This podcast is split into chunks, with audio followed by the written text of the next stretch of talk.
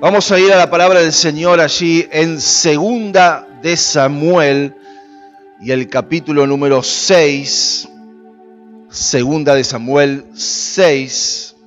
Pero antes de leer, vamos a reflexionar en lo siguiente, porque muchos pensarán que la vida está llena de dificultades y otros pensarán que la vida está llena de oportunidades.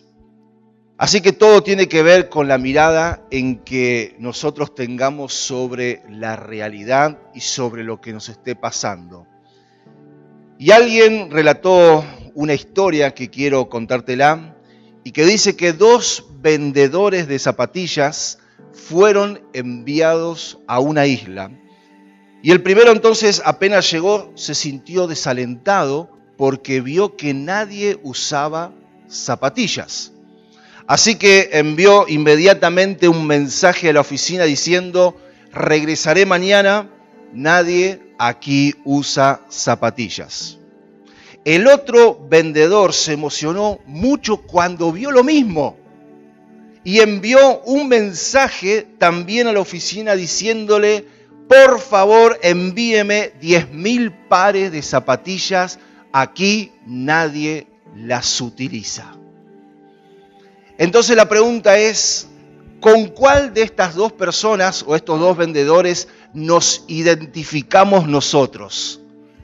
¿Vemos oportunidades o en toda situación vemos problemas?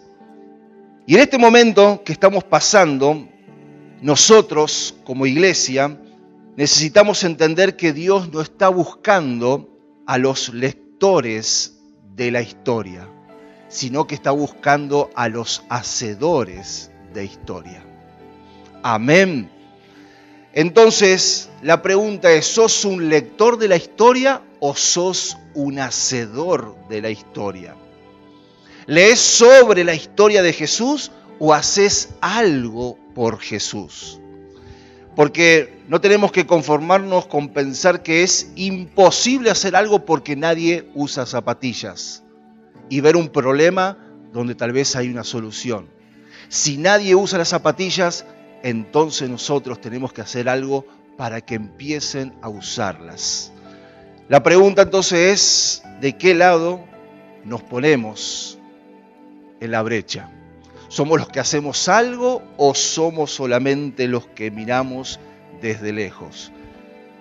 El domingo pasado tratamos el tema acerca de deseo de David de llevar el arca, o sea, la presencia de Dios a Jerusalén. Expliqué entonces que el arca es sinónimo de bendición, de la presencia de Dios, de aquel que todo lo puede hacer y que el arca formaba parte del mobiliario que el pueblo utilizaba para los servicios religiosos. Entonces la primera decisión de David fue que Dios esté en medio de ellos, porque él se dio cuenta que Dios no estaba, su presencia no se manifestaba, que no se habían acordado por mucho tiempo de Dios, y David entonces empieza a cambiar las cosas. Y que Dios esté en medio de nuestra vida es el secreto para que toda actividad que nosotros iniciemos tenga éxito. Amén. Si Dios está en el medio, Dios también nos puede garantizar su bendición. Si estamos comenzando algo nuevo, cualquier emprendimiento, cualquier decisión que tengamos que tomar, siempre tenemos que asegurarnos de que Dios esté de nuestro lado, que Dios esté en nuestra vida. Porque por lo general hacemos las cosas al revés. Llevamos a cabo nuestros planes, nuestros proyectos y después pedimos que Dios los bendiga. Y esto es un gran error. Primero tenemos que pedir que Dios bendiga el proyecto y después poner las manos en el arado. Entonces, el domingo pasado también leíamos allí en Primera de Crónicas y yo le decía que el título que lleva mi Biblia era o es el error de hacer lo correcto de una manera incorrecta Hoy el título del capítulo que vamos a leer allí en Segunda de Samuel, capítulo 6, se llama Hacer lo correcto de una manera incorrecta. O sea, el deseo de David de trasladar el arca a la ciudad de Jerusalén estaba genial, estaba muy bueno, pero lo hicieron de una manera incorrecta y tuvieron sus consecuencias.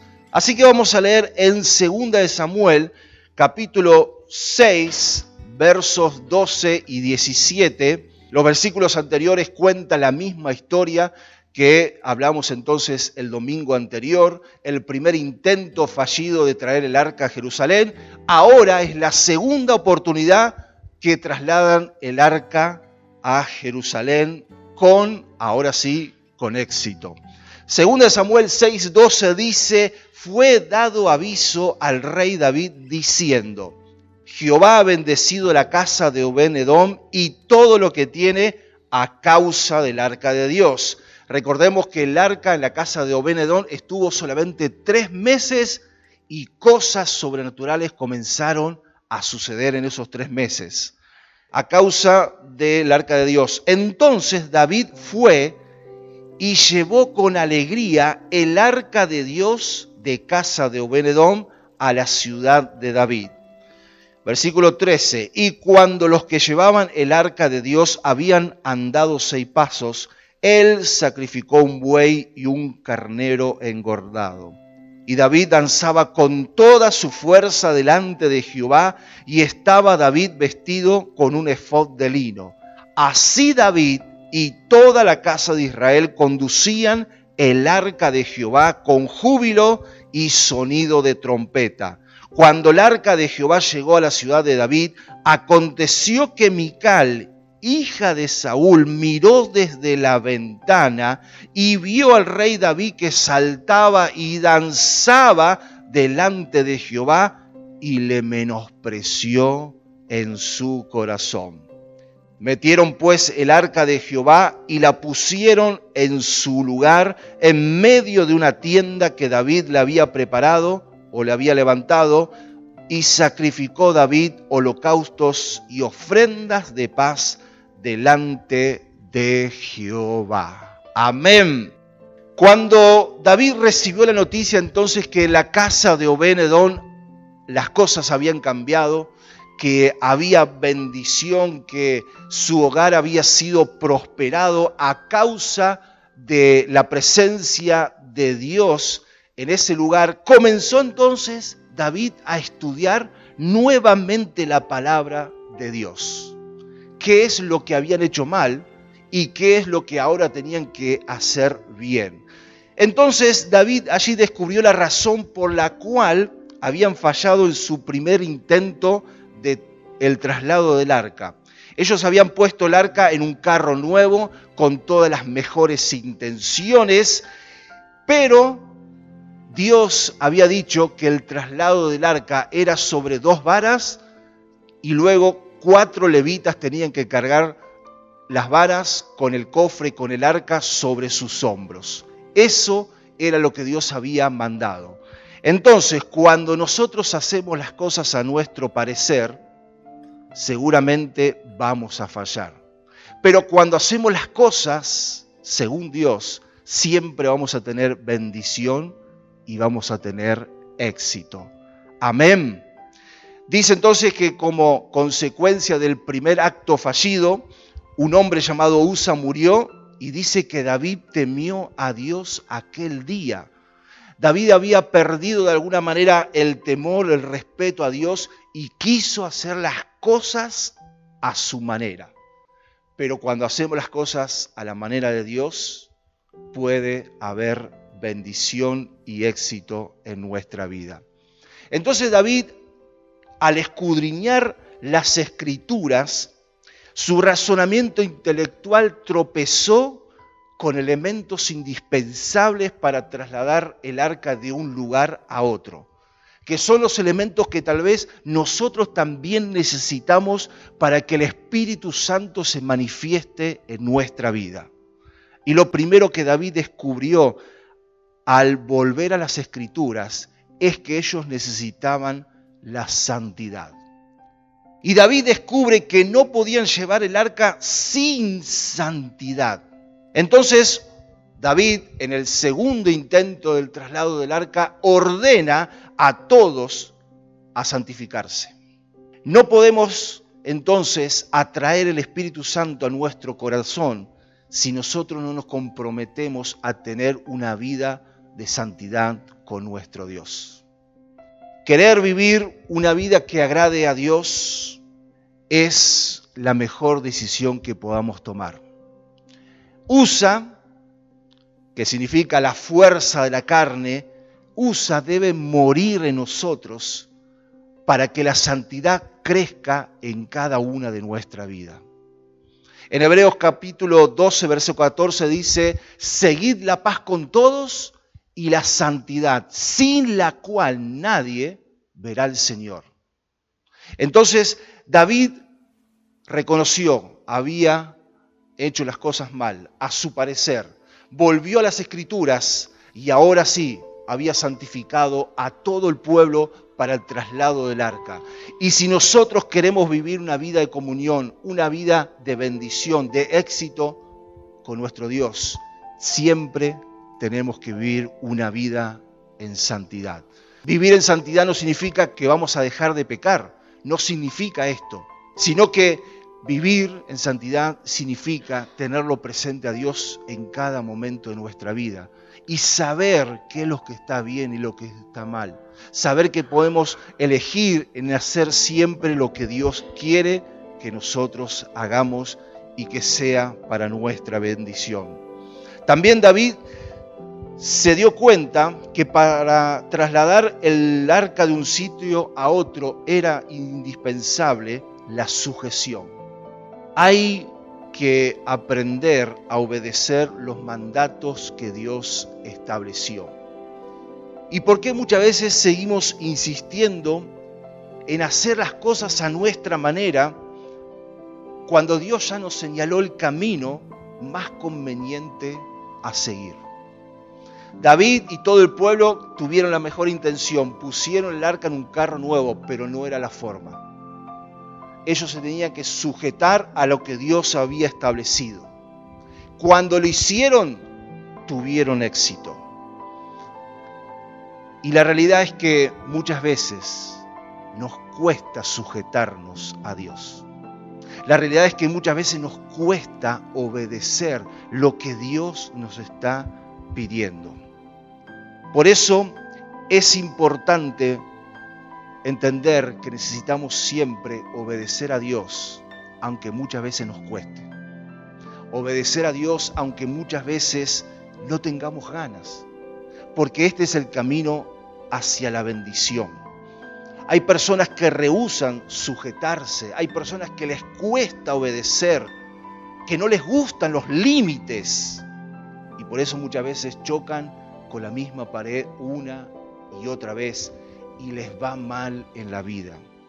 Pero cuando nosotros aprendemos a ser obedientes a nuestro Dios, nos empieza a ir mejor en nuestra vida. Amén. Por eso es tan importante decirle a Dios, quiero sujetarme a ti y también quiero obedecer tu palabra. La vida entonces puede presentarnos muchísimos atajos, pero David comprendió que siempre es mejor obedecer. Santidad, sujeción, pero David también entendió que para trasladar el arca de un sitio para otro era necesario la adoración. David, sabemos, amaba la presencia de Dios. Él adoraba y cantaba al Señor desde su juventud.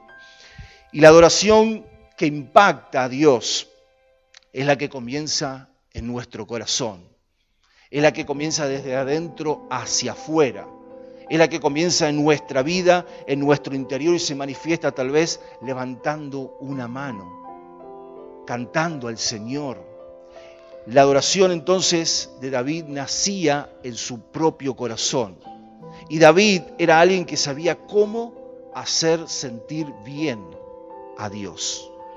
David no era ni sacerdote ni levita. él era un rey, pero sabía cómo atrapar el corazón de Dios, porque él era un adorador. Él sabía cómo hacer sentir bien a Dios, como cuando nosotros vamos al culto o vamos a una reunión. Hermanos, no es para que nosotros nos sintamos cómodos, sino para que Dios se sienta cómodo. Para que Él entonces se sienta bien. Cuando nosotros vamos a la iglesia no es para que alguien nos entretenga, porque muchas veces escucho que en la iglesia me aburro. No es para entretenernos.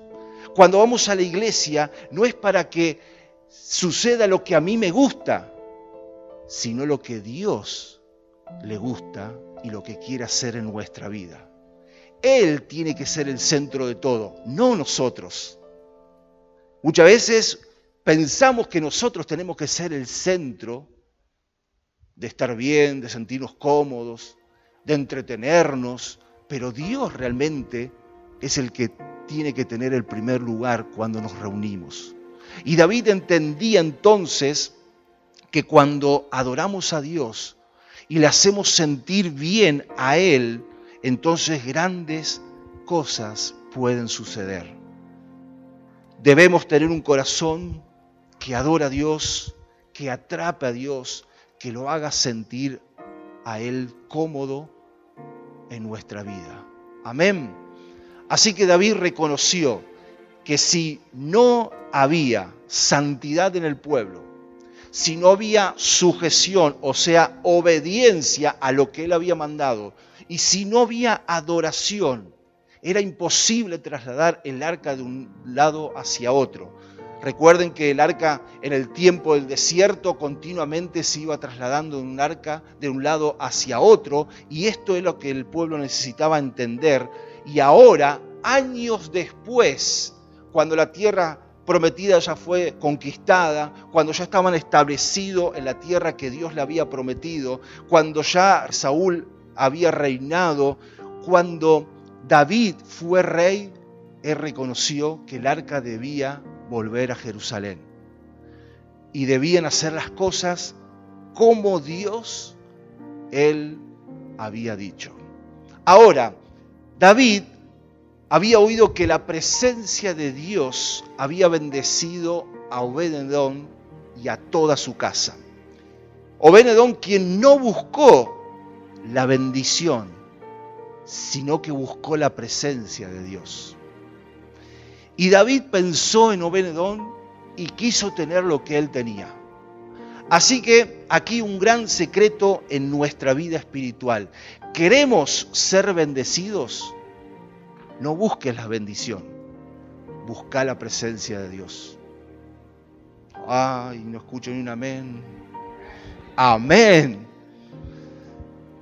No busque la bendición Busca la presencia de Dios, porque como resultado de tener la presencia de Dios, la bendición va a estar en tu vida. Y esto fue lo que entendió Benedón y esto fue lo que estaba entendiendo David. Entonces, en 2 Samuel 6, 16, allí leíamos que en el traslado del arca en esta segunda oportunidad, David saltaba y danzaba. David, el adorador, danzaba con todas sus fuerzas delante de Dios. Y de esta forma entonces David abrió su corazón y expresó su pasión. Él estaba desbordado como consecuencia de saber que Dios estaba con ellos. Estaba alegre. Había música de alabanza, había adoración, había danza para el Señor y dice que David se vistió con ropa de lino que no era la que solían usar los reyes, sino que la utilizaban los levitas para adorar a Dios. Era una ropa común, la ropa de lino era una, una vestimenta sencilla, era vulgar, era indigna para un rey. Pero él vistió lo más sencillo para que toda la gloria fuera de Dios. David saltaba, David danzaba, David expresaba su alegría y se desbordaba en pasión. Él no tenía vergüenza de lo que alguien podría decir. Pero en este momento del relato nos encontramos con lo inesperado, que es muchas veces lo característico ante todo mover del Señor, ante todo mover del Espíritu Santo. Dice, y vamos a leer allí en 2 de Samuel 6:20,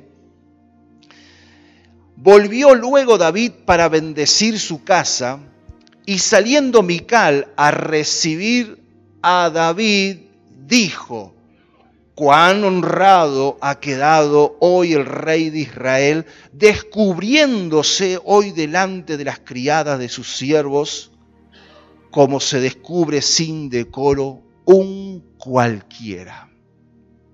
David estaba extremadamente emocionado porque el arca había llegado a Jerusalén y volvió para bendecir a su casa, para darle bendición a su familia. Y allí se encontró con Mical, su esposa, la hija que Saúl le había entregado. Mical había observado el gran acontecimiento, el festejo, la alegría desde la ventana. Y se nos dice que ella vio al rey danzando, saltando, usando la ropa de lino y delante entonces de todo ese acontecimiento dice que Mical menospreció en su corazón a David. Cuando nosotros decidimos tener un acercamiento con Dios, con el Espíritu Santo, debemos estar dispuestos a sufrir la incomprensión. Es imposible para algunos, comprender lo que no experimentan. Es imposible para aquel que no está viviendo nuestra alegría, nuestra pasión para con el Señor, entender lo que nosotros estamos experimentando. ¿Qué es lo que le pasó a Mical? No podía entender a su esposo, al gran rey David. Mical mantuvo una distancia siempre prudencial. Ella sabía de los planes de su esposo, sabía lo que David estaba planeando, pero en ningún momento la vemos participando, sino solamente observando desde la ventana, cumpliendo su rol de observadora. Miró desde la ventana a una distancia prudencial para no verse comprometida con aquel festejo. La pregunta es, ¿nosotros somos espectadores como Mical o somos protagonistas como David? ¿Qué seremos? Mical amaba más las formas que a la presencia de Dios. Ella adoraba más la religión que a Dios mismo. Le importaba más la posición que la gloria de Dios. Le importaba más lo que otros iban a decir a lo que Dios estaba pensando sobre ella. Secretamente, seguramente ella podría haber dicho, estas no son cosas para un rey. Vestir esta ropa tan común, tan sencilla. Y es que David, él sabía lo que significaba tener la presencia de Dios en su vida, en su reinado, él sabía la alegría que estaba experimentando. Y Mical dice que menospreció a David porque a ella le preocupaba más entonces lo que otros iban a decir. La pregunta es otra vez, ¿de qué lado estamos? ¿Amamos más a Dios o amamos más las formas? A muchos hasta les da vergüenza levantar la mano en las reuniones cuando adoramos a Dios. Hay personas que cuando salen de su casa esconden la Biblia para que otros no sepan dónde irá. Todo el mundo sabe dónde va también. Entonces, ¿qué es lo que más amamos? ¿Amamos a Dios o amamos lo que otros piensan de nosotros? Mical seguramente amaba la posición. Ella había sido reina, había llegado a esa posición de ser reina. Ella pensaba que David no debía hacer esos papelones como lo estaba haciendo. Pero a David no le importaba lo que la gente decía, sino que a David le importaba lo que Dios estaba diciendo sobre él. A David le importaba su adoración a Dios. A David le importaba obedecer a Dios. Por eso él también es llamado el rey conforme al corazón de Dios. A Saúl que no le había ido nada bien en su relación con Dios, o sea, Saúl empezó bien, pero terminó mal, que fue el primer rey de Israel. Y Mical, que era hija de Saúl, tenía la escuela de su padre. Mical en un momento tomó la manguera y quiso apagar el fuego de Dios que estaba sobre David. Mical recibió de esta manera a David que estaba encendido, estaba ardiendo en el fuego del Espíritu Santo.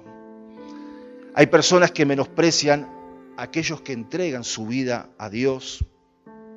El hombre sin Dios, la persona sin Dios no puede entender la pasión que uno puede tener por el Señor. Porque no lo viven, porque no lo experimentan, porque no están dispuestos a experimentar de parte de Dios esto, no le dan el lugar a Dios. Entonces las micales son los que no hacen nada, pero critican a aquellos que están haciendo algo. Las micales son las que dividen en vez de unir. ¿De qué lado estamos? ¿De qué lado nos encontramos? David entonces decididamente le responde a Mical.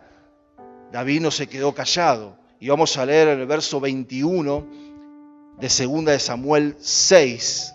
Entonces David respondió a Mical, fue delante de Jehová quien me eligió en preferencia a tu padre. Toma, toma, le dijo, y a toda tu casa para constituirme por príncipe sobre el pueblo de Jehová, sobre Israel. Por tanto, danzaré delante de Jehová y aún me haré más vil que esta vez y seré bajo tus ojos, pero seré honrado delante de las criadas de quienes has hablado. Y Mical, hija de Saúl, nunca tuvo hijos hasta el día de su muerte. David sabía para quién hacía todo y sabía que lo que estaba haciendo no era una locura. Todo lo que David hacía era para Dios. David le dice a Mical, vos no me podés entender, porque mis lágrimas son para Dios. Mis manos levantadas son para Dios. Mi danza es para Dios. Mi adoración es para Dios. Todo lo que yo hago es para Dios. Entonces hay personas que nunca nos van a comprender lo que nosotros hacemos, pero lo importante es que sí nosotros comprendamos lo que estamos haciendo por y para Dios.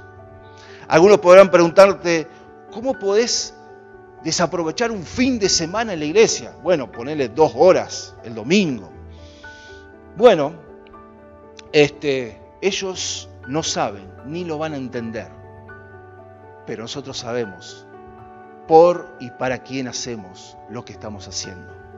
Amén.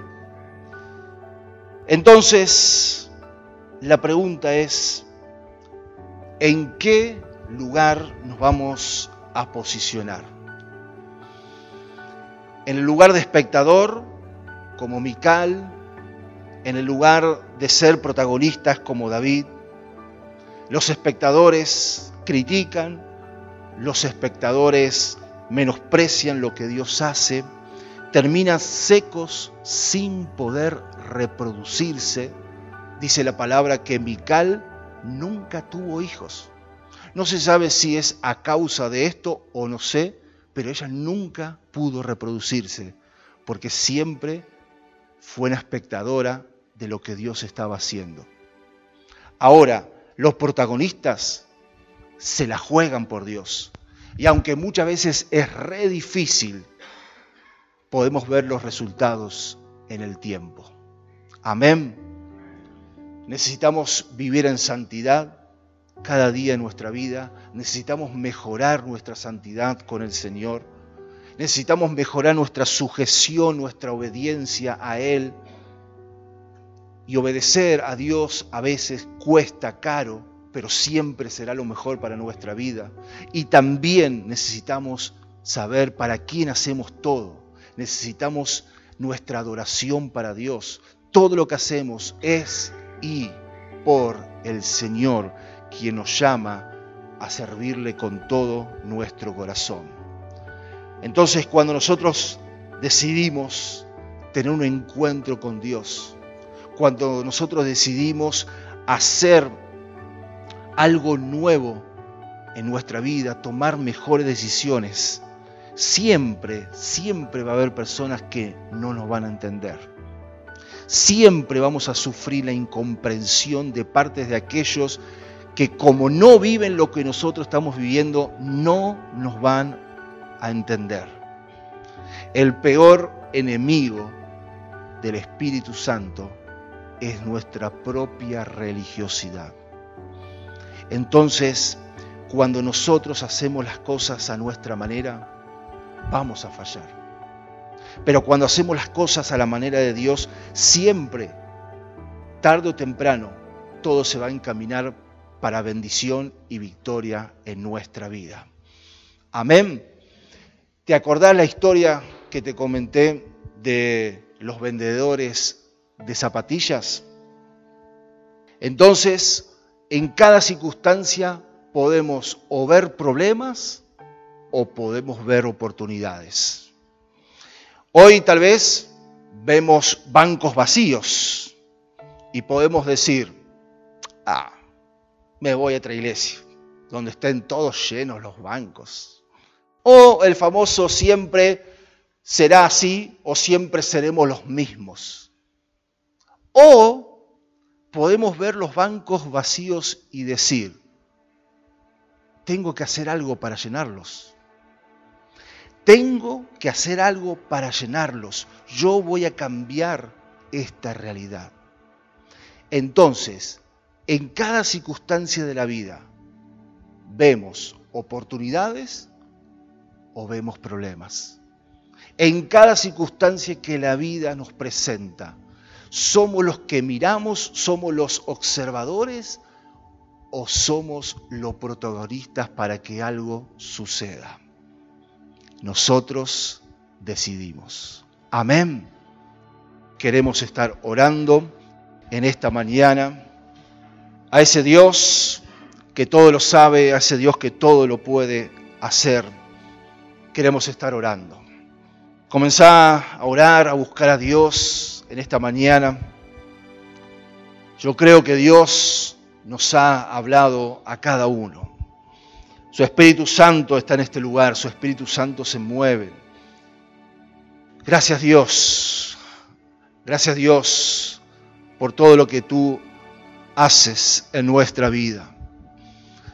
Gracias porque tú nos hablas a través de tu palabra. Y Señor, entendemos que hacer las cosas a tu manera siempre traerá bendición y victoria y éxito a nuestra vida. Pero cuando nosotros insistimos en hacer las cosas a nuestra manera, a nuestro parecer, a lo que nos gusta, a lo que nos atrae, difícilmente podamos hacer lo que tú quieres que hagamos. Y tal vez nos vamos a encontrar con más problemas, con más dificultades. Señor, aquí estamos para ser los protagonistas de la historia para ser los hacedores de la historia, para ser aquellos que la jugamos por ti. Señor, en el nombre de Jesús, queremos ser protagonistas para extender tu evangelio, para poder servirte. En el nombre de Jesús, para poder proclamar este evangelio que ha transformado mi vida, mi casa, pero también puede transformar la vida de otros. Señor, en esta hora. Nos arrepentimos si solamente hemos sido observadores. Señor, no somos los lectores de la Biblia.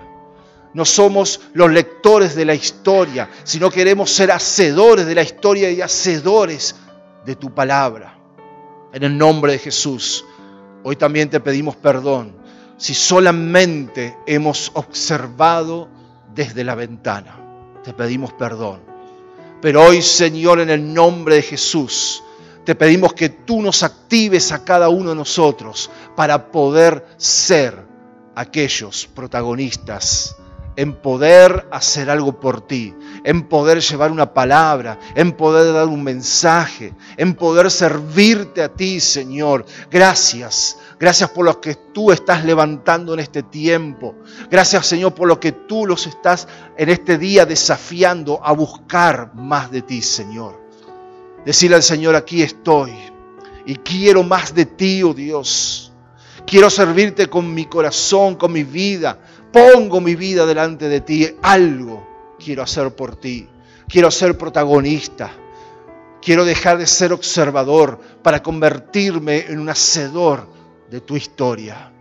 Señor, aquí estamos. Levanta tu iglesia una vez más en el nombre de Jesús. Levanta, Señor, en el nombre de Jesús a cada uno de nosotros para que podamos proclamar tu nombre en el nombre de Jesús, en el nombre de Jesús. Tu nombre que sobre todo nombre, tu nombre, Padre, que trae poder a nuestra vida. En el nombre de Jesús suceden cosas grandes. En el nombre de Jesús suceden y se desatan cosas sobrenaturales. Por eso aquí estamos. ¿Quiénes serán aquellos que dirán aquí estoy? ¿Quiénes serán aquellos que dirán quiero ser un protagonista? ¿Quiénes son aquellos que van a ser desafiados a buscar más de Dios? Aquí estamos, Señor. Queremos más de ti. Queremos más de ti en el nombre de Jesús. Espíritu Santo, manifiesta tu gracia, tu bendición, tu paz, tu transformación sobre cada vida.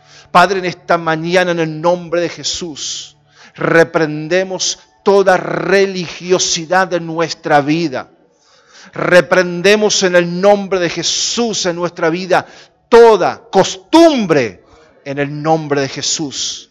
Reprendemos de nuestra vida toda tradición vacía. Ahora la echamos fuera de nuestra vida en el nombre de Jesús. Y producimos un vacío para que tu Espíritu Santo nos pueda ministrar. Producimos un vacío para que tu Espíritu Santo nos pueda llenar una vez más en esta mañana. En el nombre de Jesús, en el nombre de Jesús, Espíritu Santo, manifiesta tu gracia, manifiesta tu poder en el nombre de Jesús. Espíritu Santo de Dios, Espíritu Santo, toca cada vida en esta mañana. Toca cada vida en el nombre de Jesús. No permitas que nos vayamos de este lugar como hemos venido. Señor, produce algo en nuestra vida. Tú eres el que produces el hacer como el querer en nuestra vida, según sea tu buena voluntad. Gracias Dios. Gracias Dios Padre. Gracias por lo que vas a hacer. Gracias por lo que vas a hacer en este año. Gracias Señor por mostrarnos el camino. Gracias Señor porque en cada paso, Señor, en sujeción, en santidad, Señor, Queremos adorarte. Tú serás el primero de todo. Tú serás el que nos estés dirigiendo. En el nombre de Jesús, Señor Espíritu Santo, muévete una vez más en este lugar. Muévete en el nombre de Jesús. ¿Quiénes serán aquellos que dirán, aquí estoy, Señor, te voy a servir? Te voy a servir porque Dios nos llama a los capacitados, sino que Él capacita para que puedas servirle al Señor. El Señor irá mostrando el camino. El Señor, aún con nuestros miedos, con nuestros temores, nos va a utilizar a cada uno de nosotros. Gracias. Gracias en el nombre de Jesús. Sabemos que tú nos estás llamando. Sabemos que tú nos estás llamando. Señor, y si en esta mañana haríamos un llamado, todos tendríamos que pasar aquí. Todos tendríamos que estar aquí delante del altar, delante de ti, Señor todo, Señor, porque aquí estamos siendo desafiados para buscarte más a ti, oh Dios, para tener un encuentro sobrenatural, para ser un protagonista de lo que tú quieras hacer en este año.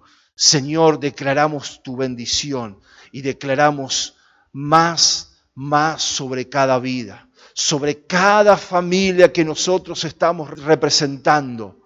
Sabemos que tus tiempos no son nuestros tiempos. Sabemos que la forma de moverte a veces no la podemos encasillar en cada familia. Sabemos que tus caminos son excelentes, son más altos que los nuestros. Pero sobre todas las cosas sabemos que tú te vas a mover en cada familia de la iglesia. Tú te vas a mover, Señor, en cada momento en que nosotros nos reunimos. En el nombre de Jesús, te damos gracias por lo que hemos recibido, pero también te damos gracias por lo que vamos a comenzar a dar.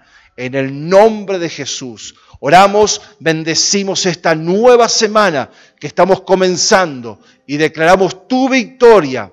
Declaramos más de ti sobre nosotros. Declaramos que vamos a ser aquellos que vamos a ser.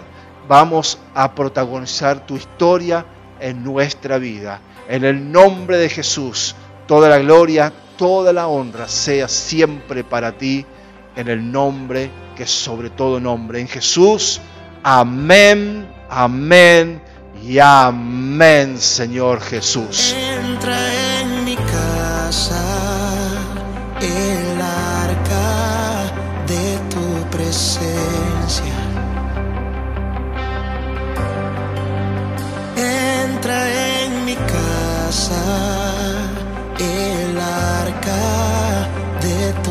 presencia. Así como